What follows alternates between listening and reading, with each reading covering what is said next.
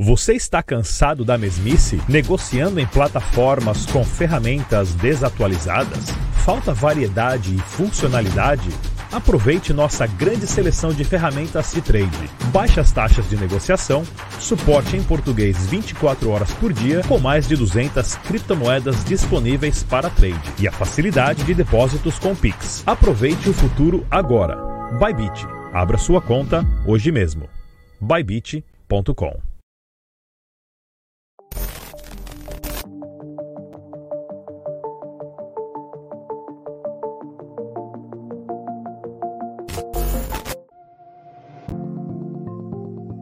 Bybit. Next level trading.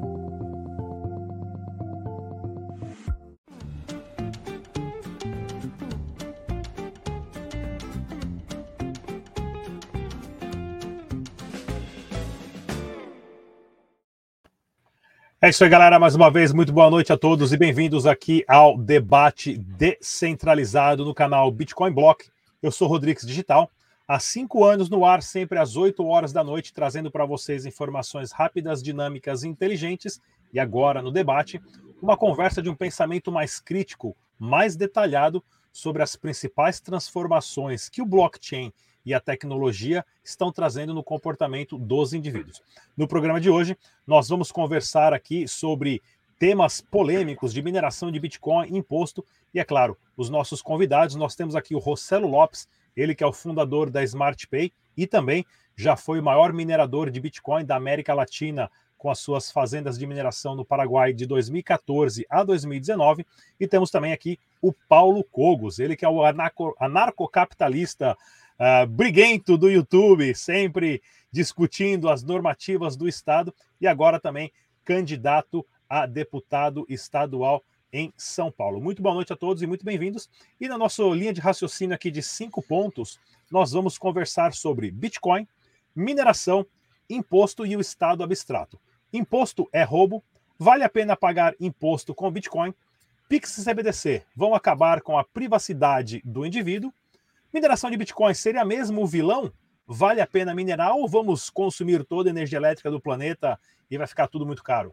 E qual é o futuro econômico e político do país? Então vamos começar aqui com o Rossello Lopes. Rossello, fala pra gente, você que já foi CEO de várias exchanges, já teve um, um, problema onde teve que processar bancos por fecharem as suas contas.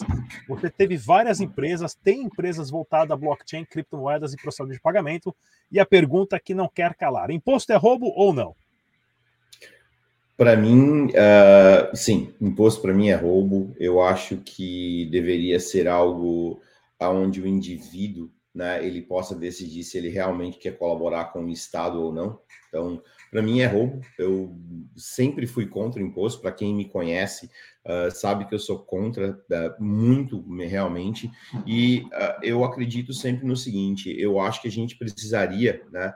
Espero que o Paulo Cogos consiga levar essa mensagem lá para cima, né? Para onde tem que levar.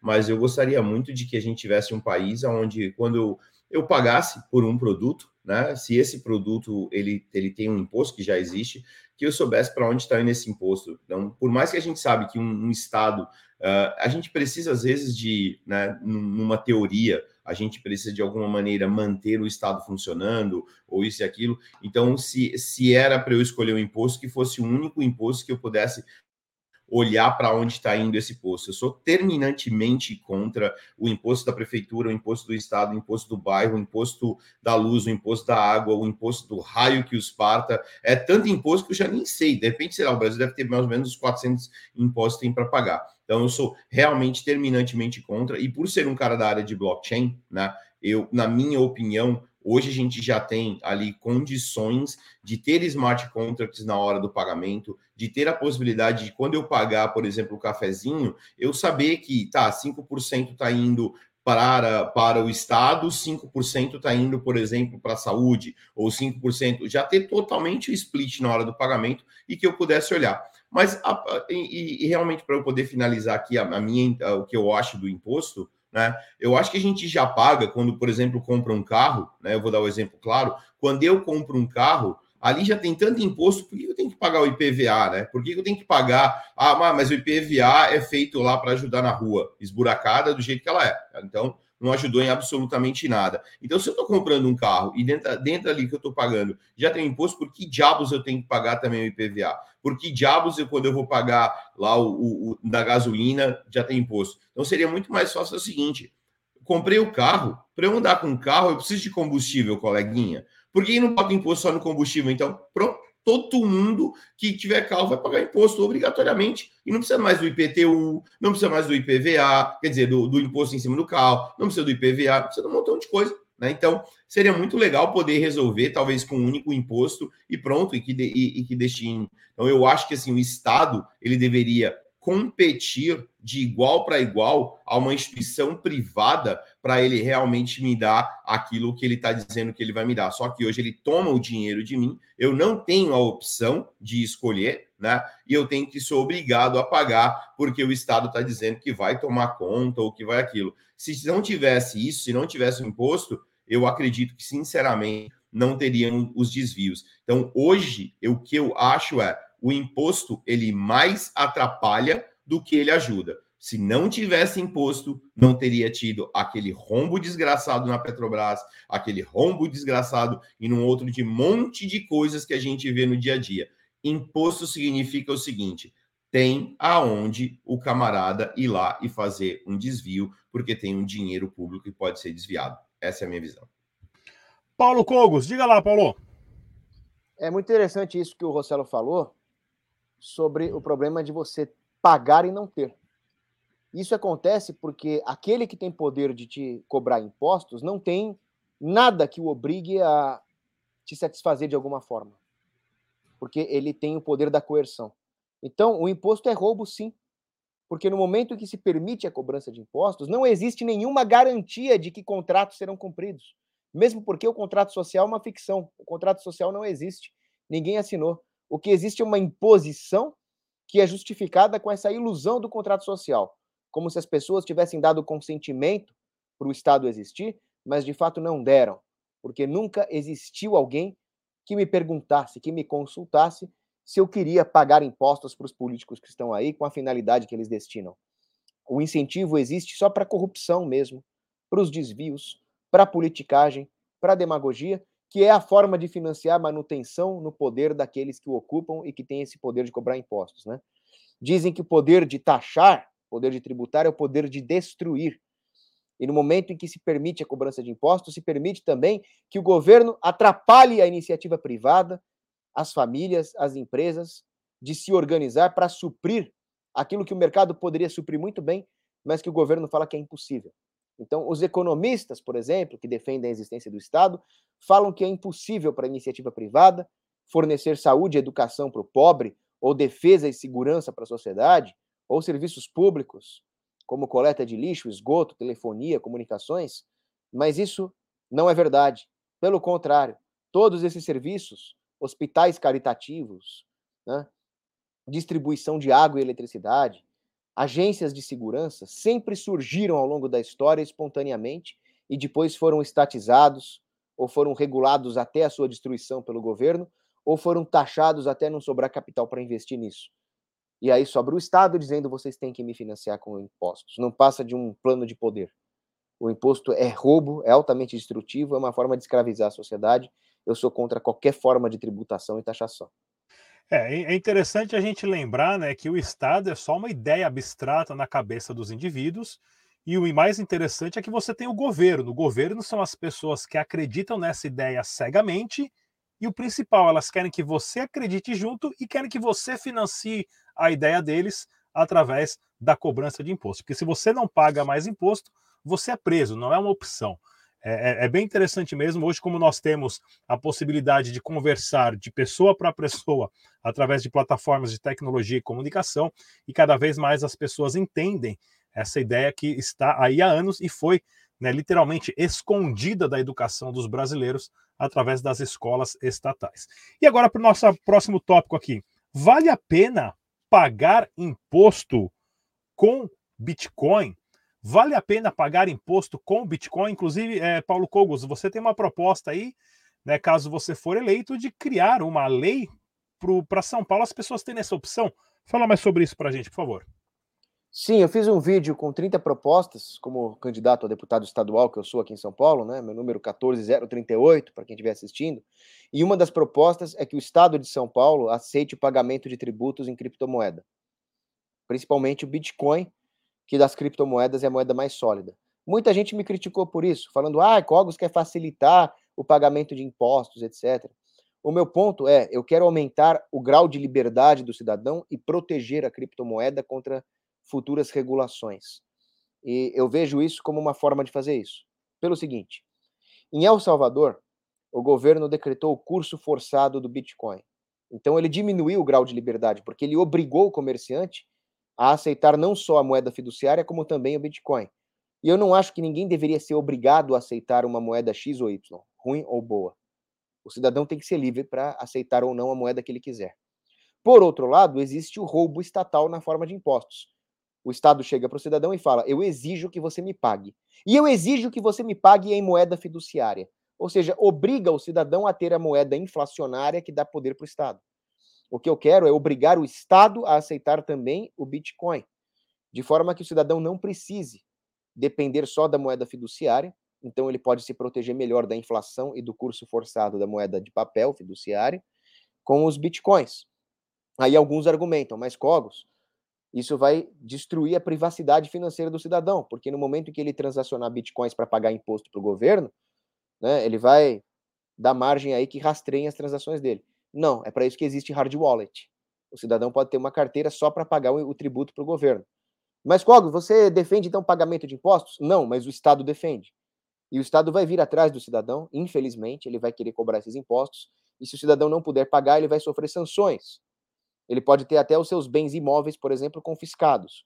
Ele pode ter as suas contas bancárias normais bloqueadas. Então, o que eu quero é dar uma, um grau de liberdade maior para o cidadão, para ele poder, mesmo com as contas bloqueadas, evitar o confisco dos seus bens pagando seus tributos em Bitcoin. Além disso, o Estado vai ter uma fonte de renda ali, porque ele vai poder operar com uma moeda que valoriza com o tempo.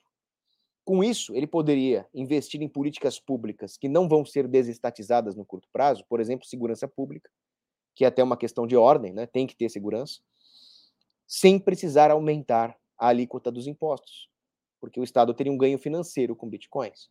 E, finalmente, nós sabemos que a, o desejo de proibir as criptomoedas ou de regular as criptomoedas até elas se tornarem inviáveis já existe. Os globalistas, os banqueiros centrais, talvez o STF, tenham planos para acabar com a viabilidade das criptomoedas.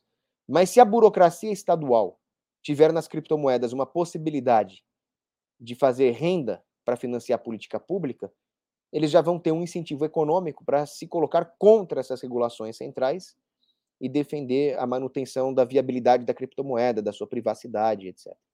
Então, eu criaria uma camada de proteção a favor da liberdade das criptomoedas na burocracia estadual. Rossello Lopes, diga lá, Rossello. Ah, eu penso assim, eu, eu, vou, eu vou aproveitar uma coisa que, que o Paulo falou, é, que o Paulo falou, que é muito interessante, né? É, essa questão de eu poder pagar uh, os impostos né, da moeda.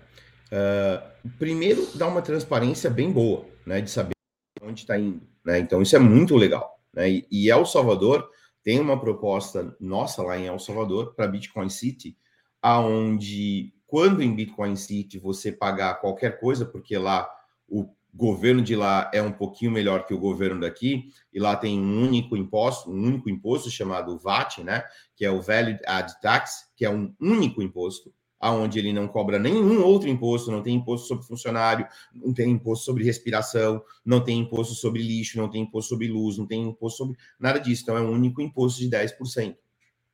E o que foi colocado lá é que a, a nossa proposta lá é o seguinte: quando eu pagar o, os 10%, automaticamente fazer o split direto, que é o quê? 5% da municipalidade de Bitcoin City, 5% do Tesouro Nacional já direto no próprio momento do pagamento. Então, quando eu pagar em Tether lá, que vai ser uma das moedas correntes eh, de lá de Bitcoin City, quando eu for em cada loja, em cada estabelecimento, eu já vou saber qual é a carteira de Tether do, da municipalidade, a carteira de Tether do governo. Para o governo prestar conta, cada instituição que ele está mandando dinheiro, seja do lixo, seja da luz, seja de qualquer coisa, tem a sua carteira. Se ele decidir fazer um smart contract novo para que cada um desses receba um pagamento no momento que a carteira da municipalidade recebeu o pagamento, todo mundo recebe. E assim são smart contracts em cima de smart contracts em cima de smart contract. Então, você poder já começar a fazer isso seria sensacional. E a nossa proposta para Bitcoin City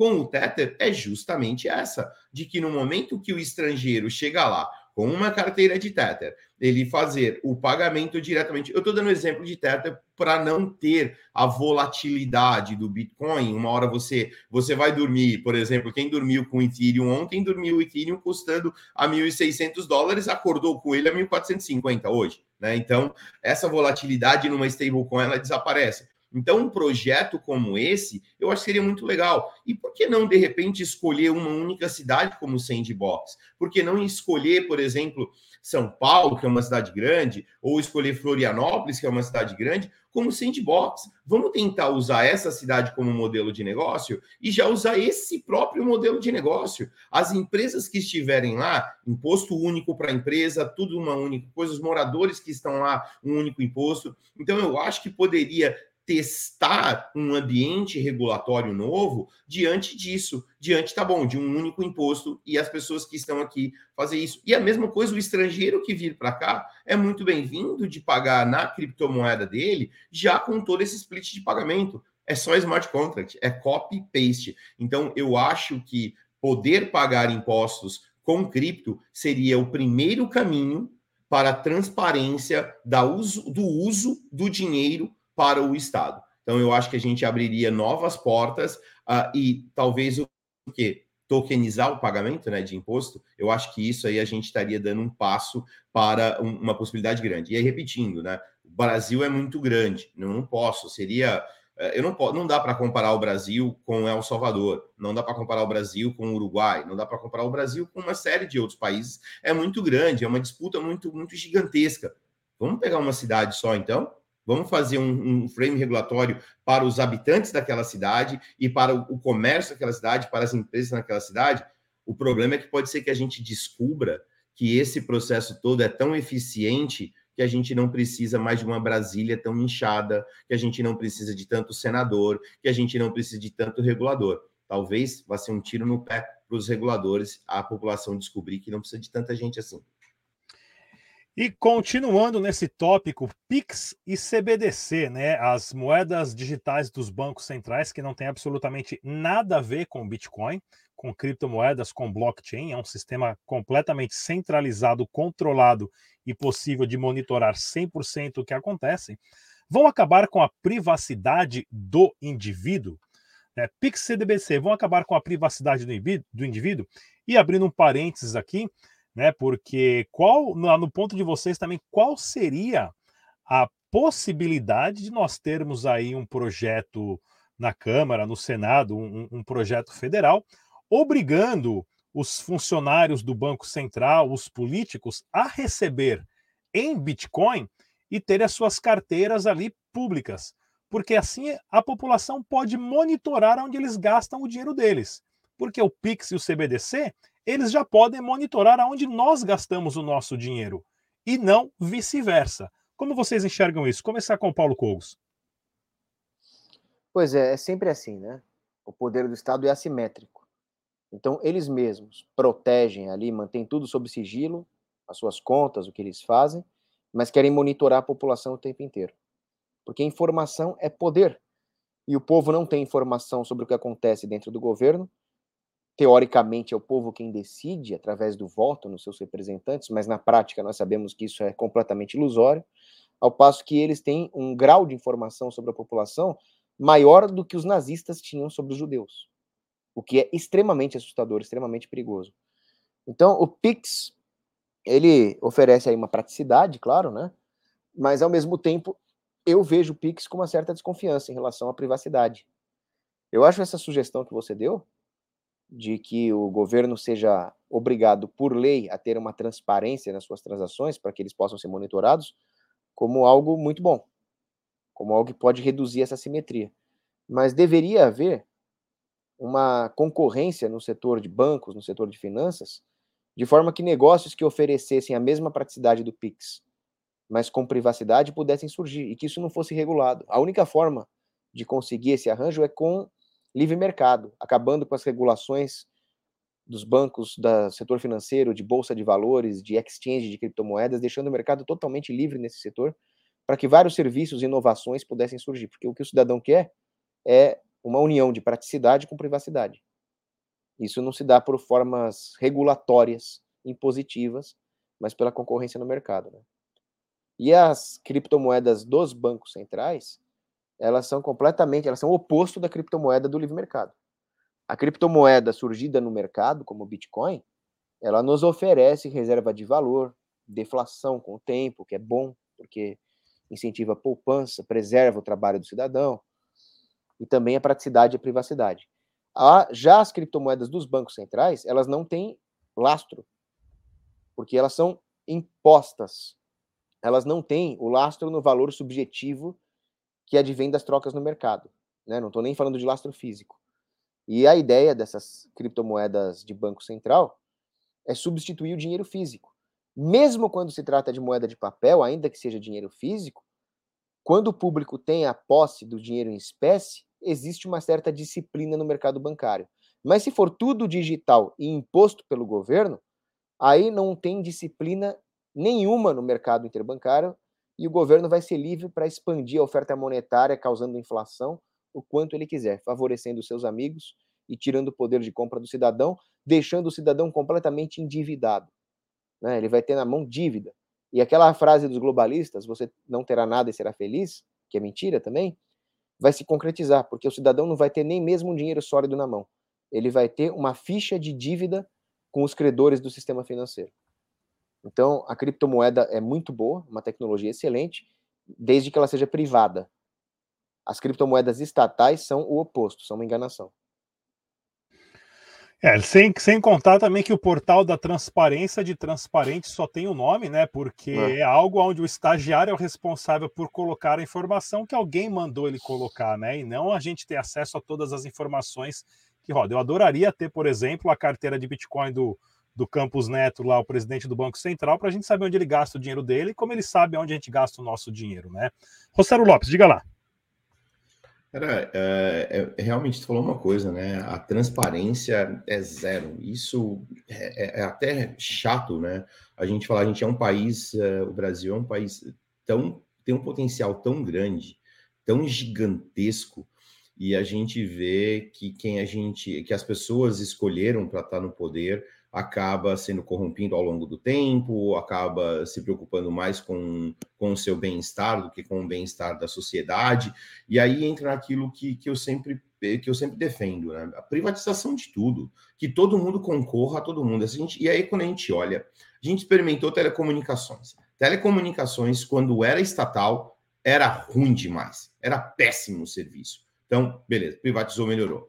Uh, as estradas, elas passaram a ser melhor cuidada quando ela foi privatizada. Então, é claro, a gente tem que tomar um cuidado com os valores que estão sendo privatizados. Mas como é que você faz com que uh, tenha concorrência? Mais empresas concorrendo. E se e houve formação de cartel, bota os caras na cadeia. Simples assim. Aí sim, é nesse momento que você vai dizer para o Estado: olha, isso é cartel, é formação de cartel, não está tendo a concorrência, vamos trazer empresa de fora para concorrer com esses caras, e aí sim tomar a ação que ela tem que ser tomada. Não por simplesmente falar assim: hoje o Estado é coleguinha do cartel. Né? Então a gente, o melhor exemplo, o Febraban. Quem é o coleguinha da Febraban? É o Estado. E aí a gente vê ali o, o, o, o Campos Neto está fazendo um excelente trabalho lá no Banco Central, mas ele é sozinho, né? Ele não consegue driblar. E eu duvido que ele vai teria força se ele chegar lá e falar: olha, o Open Bank vai ser assim, assim, assim, descentralização total, descentralização total do negócio, vão arrumar um jeito dele sofrer um acidente e desaparecerem com ele, por mais boa vontade que o cara tenha. Então a gente vê que ainda existe, mas o caminho está traçado.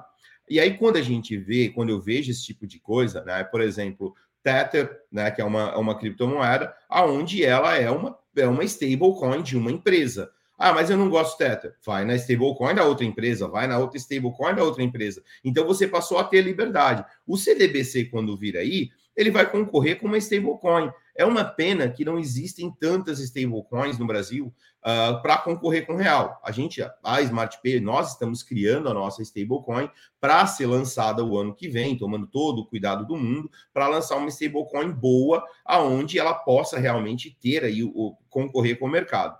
O que, que me preocupa, né, de stablecoin? Quando eu vi a, a questão do CDBC uh, ah, brasileiro, quem foi que fez? Um banco mas que liberdade é essa, né? Aonde um dos maiores bancos brasileiros é que foi chamado para fazer o CDBC. E o principal, por que, que não foi feito numa blockchain? Por que, que não é transparente? Né? E aí, aquilo que tu falou, Rodrigo, pô, de repente, o próprio cara que está fazendo, obrigar ele a usar também. Então, peraí, se a gente fizesse, por um exemplo claro, por que, que o político brasileiro, por que, que o senador, ele tem convênio médico privado? Manda ele experimentar o convênio médico público para ver o que ele acha. Manda o filho dele numa escola pública para ver o que. E obriga. Em Singapura é assim. Por que, que não faz aqui no Brasil também? Ah, você vai trabalhar para o Estado, coleguinha, então a partir de agora você vai experimentar do próprio veneno para ver se o que, que você acha. Né? Então, eu acho muito interessante, talvez é a maneira da gente mostrar isso. Agora, quando a gente olha de moeda privada contra CDBC, eu acho que vai ser uma, uma briga boa. Tem uma coisa muito boa que eu acho que vai ser no CDBC a maneira que o Pix está sendo feito, né, graças ao Pix, a gente criou a nossa ferramenta e está indo super bem. Uh, eu acho que o Pix sendo exportado para o exterior coloca o Brasil numa condição boa. O fato de ter um CDBC forte pode ser que venham usar o CDBC no Uruguai, na Argentina. A Argentina acho que precisa de um CDBC brasileiro, com certeza, lá, e tem o sistema do Pix lá também, porque olha lá, né, o que aconteceu lá na Argentina, como é que tá o paizinho dos caras lá. Então, a Venezuela. Então, pode ser que a gente dê esperança para países vizinhos a usar o CDBC brasileiro, mas a gente precisa não só de um único lá, um único Paulo Guedes, o Paulo Guedes ou, o Campos Neto lá. A gente precisa de gente com um pouquinho mais de cabeça lá para poder fazer a coisa melhorar. Mas eu acho muito interessante o que vai vir pela frente. Eu acho que o Pix melhorou muita coisa. O CDBC desde que seja feito certo, vai dar mais competitividade ao Brasil na América Latina. Mas, de novo, eu acho que a gente tem que começar a experimentar modelos descentralizados, né? Por que não stablecoins com paridade no real? Por que não stablecoins, uh, mais uso de stablecoin stable no, no, no mercado? Bem interessante mesmo, e a gente já pode entrar aqui no nosso próximo tópico, né? Mineração de Bitcoin seria mesmo o vilão? Principalmente nesse momento onde nós vemos claramente a Europa em uma crise energética. A Alemanha caiu no papo da Greta Thunberg, desligou as suas usinas nucleares. Estão, a Europa está completamente refém né, da, da, da, energia que o Putin vende, que agora só quer vender na sua própria moeda. Existe uma guerra energética, uma guerra financeira, uma guerra econômica, uma guerra de moedas acontecendo na Europa. Nós estamos numa crise global de energia e o famoso ESG, usando isso como uma oportunidade para atacar o Bitcoin, dizendo que o Bitcoin gasta muita energia elétrica, o Bitcoin é o vilão. Mineração de Bitcoin seria mesmo o vilão? Vamos começar com o Rossello Lopes, ele que já foi maior minerador de Bitcoin, Ethereum, Dash da América Latina durante cinco anos. Diga lá, Rossello. Cara, uh, o fato de, tá, de, de, ter começado isso né, em, lá em 2014, no, no, Paraguai, quando ninguém entendia o que era mineração, ainda era algo que estava começando, né? Então eu estudei bastante, eu sei que o consumo energético de mineração, seja de Bitcoin ou Ethereum, né, que vão falando, é pura balela. A quantidade de energia elétrica que a mineração consome é irrisória, né? Então, até para que as pessoas entendam uma coisa quando você gera energia elétrica, por exemplo, vamos, vamos imaginar lá no Paraguai, lá, em, ah, lá em, em, na Tríplice Fronteira, ali em Itaipu, tá? onde a gente que é binacional, Brasil, Paraguai, ok? Uh, a energia elétrica que ela é gerada, ela não tem como ser armazenada.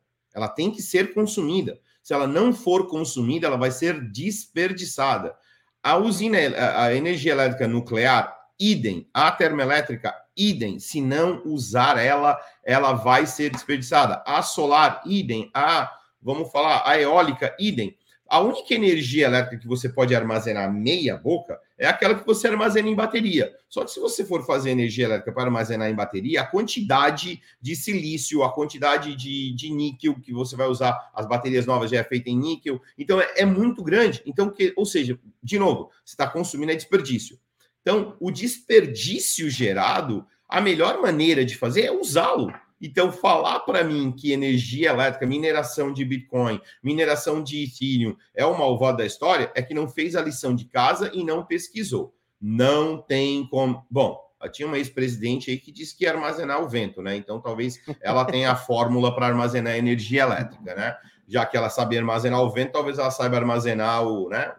E o coleguinha novo talvez vai conseguir também armazenar, sei lá, vai inventar uma fórmula mágica de armazenar energia. Mas enfim, não tem como armazenar. Então a melhor maneira é consumir. E algumas situações, como no Brasil acontece isso, né? Os coleguinhas mandaram construir uh, plantas eólicas, o BNDES foi lá e financiou, lá no fim, lá no país, lá no Ceará, lá no interior do Ceará, e esqueceu de puxar a rede elétrica né? Investiu um baita dinheiro, está gerando eletricidade, mas não consegue entregar para ninguém. Bom, esse era o momento de usar a mineração para consumir aquela energia de lá, visto que você precisa de uma internet via satélite de alta velocidade, que a Starlink já atenderia. Ou uma fibra, é mais barato puxar fibra do que puxar os cabos de ouro, né? Porque cabo de energia elétrica no Brasil é feito de ouro. Porque se não, as pessoas não sabem, não sabem disso, Itaipu vende a sobra do Paraguai é vendida para o governo brasileiro a menos de um centavo de dólar o quilowatt. Eu não consigo entender como do outro lado da ponte ela chega custando 40 centavos ou 20 centavos de dólar. Não, até hoje não me explicaram isso. Às vezes eu acho que o cabo de transmissão é feito de ouro e aí é custa caro para poder transmitir a energia elétrica para lá.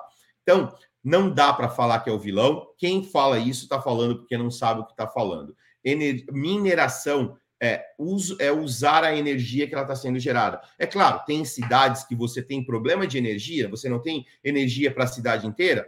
Ok, oferece então em algum lugar. Então já fica até a dica para quando o Paulo, quando o Kogo estiver lá em Brasília, que forem falar de regulamentação, faz assim, Paulo, bota no teu projeto. Itaipu, na área industrial de Itaipu, lá no Parque Industrial de Itaipu, vamos construir uma zona franca dentro de Itaipu? Aonde você emprega pessoas, aonde você ensina pessoas o que é mineração, e outra, já sai direto da fonte e cria lá a Zona Franca. Ou seja, todo o equipamento de importação que importou para o Parque Industrial de Itaipu, para quem quiser lá dentro, que é gigantesco o Parque Industrial de Itaipu, dá para colocar lá uma centena de mineradoras, Zona Franca, área de ensino, você vai. A região ali vai ser beneficiada, você vai concorrer com as grandes do mundo e você tem energia sobrando, colega. Afinal, é um centavo, menos de um centavo de dólar o quilowatt. Então, eu acho que dá para criar programas, ou mesmo no Nordeste, o, porque vento, vento o dia inteiro, né? Painel solar realmente, né? A não ser que o presidente que está se candidatando aí, né? O do outro lado de lá, está se candidatando, invente um espelho que vai ter sol o dia inteiro no Nordeste, tá? vai que o cara bota um espelho do outro lado da Terra refletindo para o painel solar do Nordeste talvez aí sim conseguir gerar energia. Mas pegar essas áreas aonde tem um sol com bastante uh, possibilidade e pôr lá mineração, você precisa de, energia, de, internet via satélite de alta velocidade ou a fibra ótica, que é o único cabo que você vai levar para lá. Então, quer dizer, dá para explorar, muito pelo contrário, usando a mineração como possibilidade. Então, fica a dica. Eu tenho certeza que quando o Paulo ganhar, ele vai me chamar para ser o assessor dele nessa área de blockchain e mineração e a gente resolve tudo. Não, e é interessante também a gente pensar na precisão, pessoal, que o Bitcoin traz, porque você, de um lado, nós não sabemos a precisão de quanto de energia elétrica é gasto, desde a produção do dinheiro de papel, da sua distribuição em carros fortes da, do quanto custa segurança, o malote, as armas que usam para proteger aquele carro forte, quanto de energia elétrica que é gasto dentro de um banco de caixas eletrônicos ligados 24 horas, da porta giratória que você tem que passar para entrar no banco para ter acesso ao seu dinheiro, quantas pessoas trabalham, quantos computadores por trás. Não existe um dado único de ou como calcular tudo isso. Existem aproximações. No Bitcoin, é possível saber exatamente quanto de energia elétrica cada máquina está consumindo no planeta simultaneamente. E essa grande diferença onde um sistema você sabe precisamente quanto gasta de energia e no outro nós não temos a menor ideia, já é um bom motivo. Cogos, diga lá, relacionado à mineração de Bitcoin, seria mesmo o vilão e principalmente que você comentou é, de uma proposta de usar energia limpa para minerar Bitcoin. Como é que funciona isso? Bom, esse discurso aí de que o Bitcoin é o vilão da energia é mais um discurso feito para impedir o desenvolvimento da sociedade, para impedir a liberdade econômica. É sempre aquela conversa coletivista, né, de que o empreendedor privado vai consumir os recursos, e nós sabemos que quem consome os recursos de forma ineficiente é o Estado. Ora, a energia elétrica existe. Você tem a tarifa, o minerador vai pagar por ela e vai ver se o projeto dele é viável ou não. E acabou. Se isso der retorno econômico, ótimo. É o empreendedor privado que vai colher os benefícios na forma de lucro ou prejuízo. Agora, sempre vem esse discurso de querer regular a economia com a desculpa de economizar recurso, mas o que economiza recurso são os mecanismos de mercado. Então, a mineração de Bitcoin, longe de ser o vilão, na verdade, ela é uma solução, porque no que ela economiza os recursos das pessoas, na forma de uma moeda forte com reserva de valor, ela está economizando todos os recursos naturais, porque a inflação ela incentiva o consumismo, que vai gastar todos os recursos, inclusive energia elétrica. Agora, se a pessoa consegue poupar valor no Bitcoin, né, ela consegue então economizar todos os recursos, inclusive energia elétrica. É um excelente investimento. E, como o Rossello muito bem falou, existem muitas oportunidades a serem exploradas nesse campo da energia. Eu gostei muito da ideia da Zona Franca. Né? Eu sou deputado, eu sou candidato a deputado estadual, então eu não vou ficar em Brasília, eu vou ficar na Lesp. Mas sim, nós podemos ter várias, vários projetos de Zona Franca para fomentar a indústria aqui em São Paulo, nos mesmos moldes que o Rossello propôs em Itaipu. Isso aí é uma excelente proposta para fazer para um deputado federal ou para alguém lá do Sul, mas que em São Paulo pode ser feito também, já que nós precisamos de industrialização. E em relação à, à mineração de Bitcoin, ela poderia até baratear a energia elétrica. Isso que é interessante. Você vê, por exemplo, que no estado do Texas há uma integração entre o grid elétrico do estado do Texas com as mineradoras. Isso torna a energia elétrica barata porque existe um excedente de energia elétrica. Como o Rossello explicou, esse excedente ou ele vai ser consumido ou ele vai ser desperdiçado. Se existir uma parceria com as mineradoras de Bitcoin para aproveitar esse excedente, a economia de escala que vai ser feita vai baratear o quilowatt-hora para toda a economia, para as indústrias que hoje pagam tarifas elétricas altíssimas. Né? Então, é o contrário, a mineração de Bitcoin vai ajudar a baratear a energia elétrica ao fornecer economia de escala para esse excedente de energia, o que vai beneficiar toda a indústria. O que tem que ser feito? Um incentivo à iniciativa privada, a desregulamentação do setor para que as pessoas possam comercializar o seu excedente de energia, a desregulamentação do setor de exchanges e mineradoras e a integração de tudo isso por processo de mercado fomentados por zonas francas. Não, excelente. E na nossa última, nosso último tópico aqui, futuro econômico e político do Brasil. Recentemente nós tivemos aí passando é, por um processo de lockdown aí de quase dois anos e meio, globalmente, muita desinformação. O que até então nós fomos julgados por ser desinformação é a habilidade de hoje qualquer indivíduo, qualquer pessoa ter uma plataforma para se expressar, que é o meu caso. Eu tenho meu canal aqui no YouTube, eu tenho meu programa político, meu programa de tecnologia, o meu programa de investimento, e eu tenho a minha opinião expressa para quem quer ouvir. Até pouco tempo atrás, é, a dissimação da informação só vinha de um ponto, ou era do canal de televisão ou daquele jornal específico, e quem estava por trás era sempre o Estado. Nós estamos dissolvendo essa forma como as pessoas absorvem conteúdo e informação, e isso está mudando o comportamento do indivíduo na sociedade. Como vocês veem o futuro econômico e político do Brasil? Começar com o Rossello Lopes.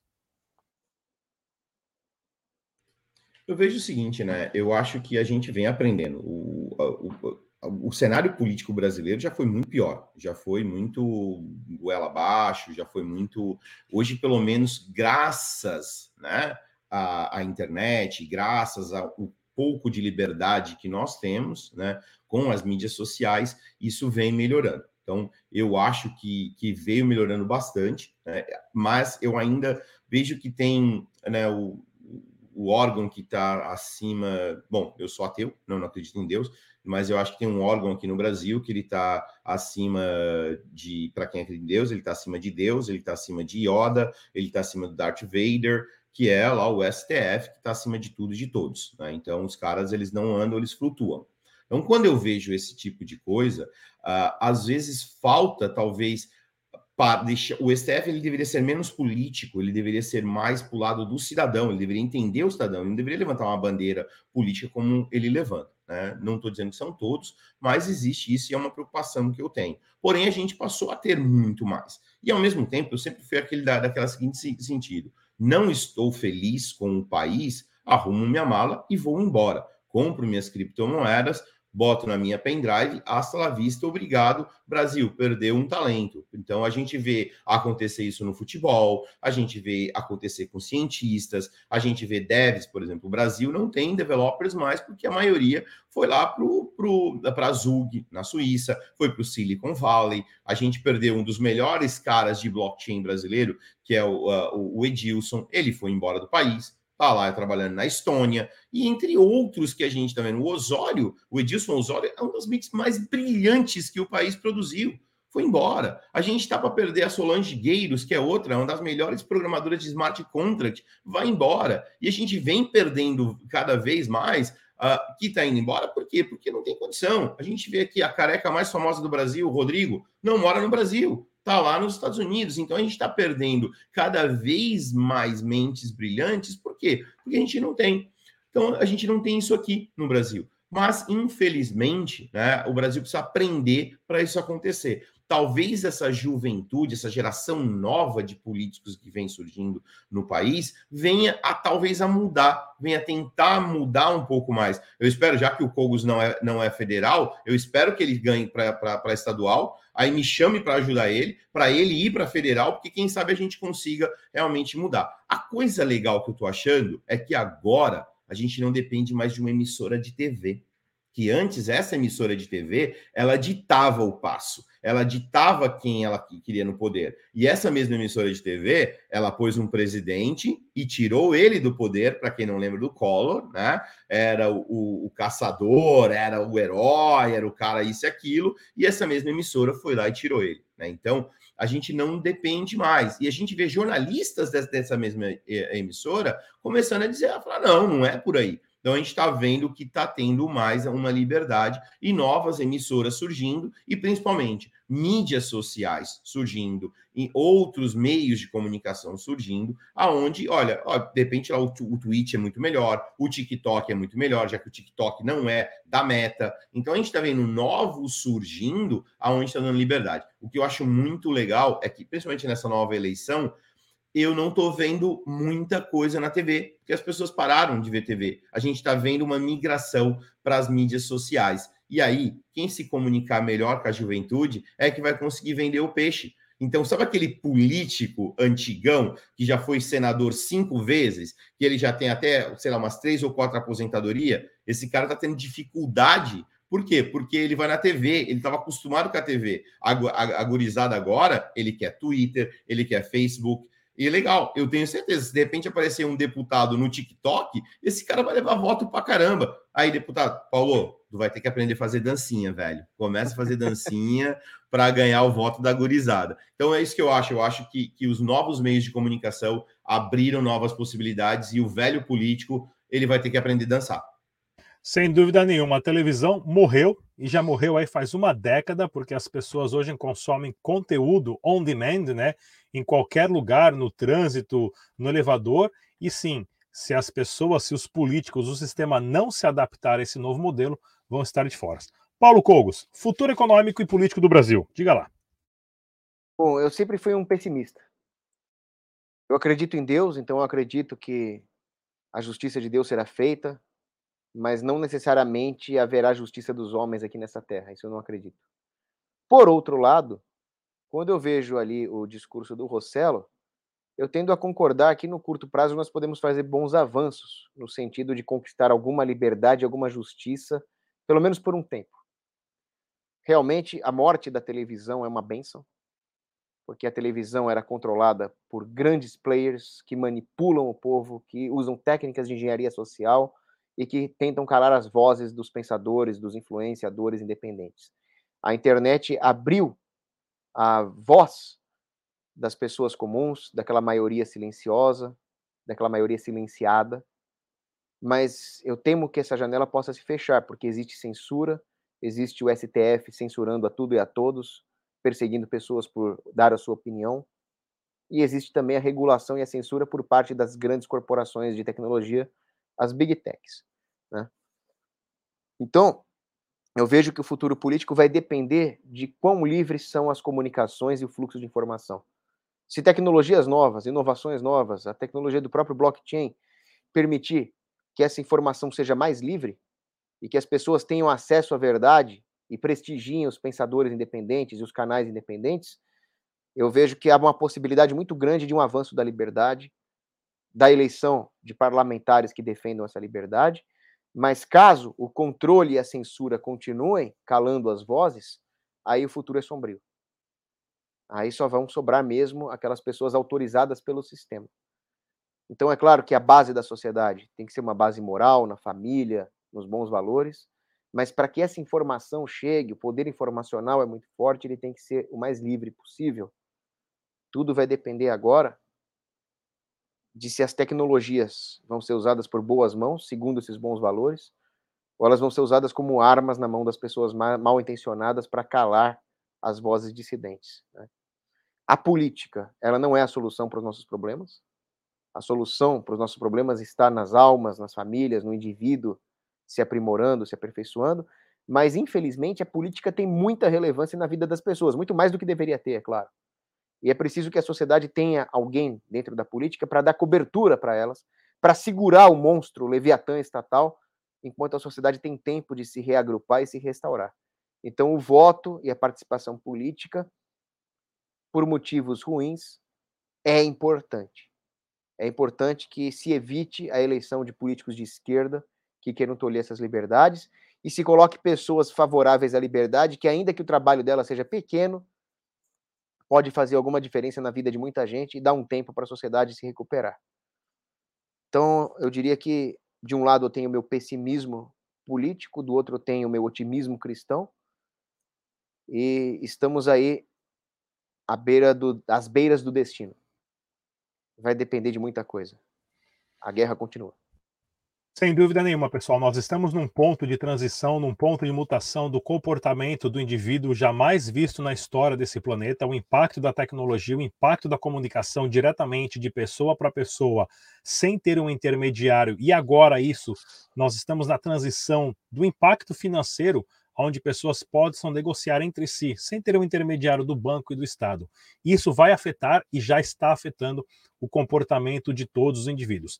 Preparem-se, porque os próximos anos, sim, vão ser muito transformativos em relação a Estado, em relação a governo, em relação à soberania do indivíduo. Queria agradecer aqui a presença dos nossos dois convidados, Rossello Lopes, ele que é o fundador e CEO da SmartPay, processadora de pagamentos, e também Paulo Cogos, anarcocapitalista e candidato a deputado estadual em São Paulo. Muito obrigado pela presença de todos. Até a próxima, pessoal. Tchau. Rodrigues, muito obrigado. Rossello, muito obrigado também. Gostei muito dos seus comentários e obrigado aí aos nossos espectadores. Meu número é 14038, estadual em São Paulo. Galera, super obrigado. Valeu, Rodrigo, aí, pelo convite. Boa sorte aí, Paulo. Espero cabeças como você, pensantes, uh, começando por São Paulo e em breve vê-lo em Brasília. Tchau, pessoal. E como sempre, pessoal, deixe suas perguntas, dúvidas, críticas, sugestões e temas para os próximos programas. Eu com a nossa equipe sempre observamos e respondemos os comentários e iniciamos sempre um aprendizado aqui juntamente com vocês, a nossa audiência. Mais uma vez, se inscreva no canal, ative o sininho e a gente se vê no próximo programa.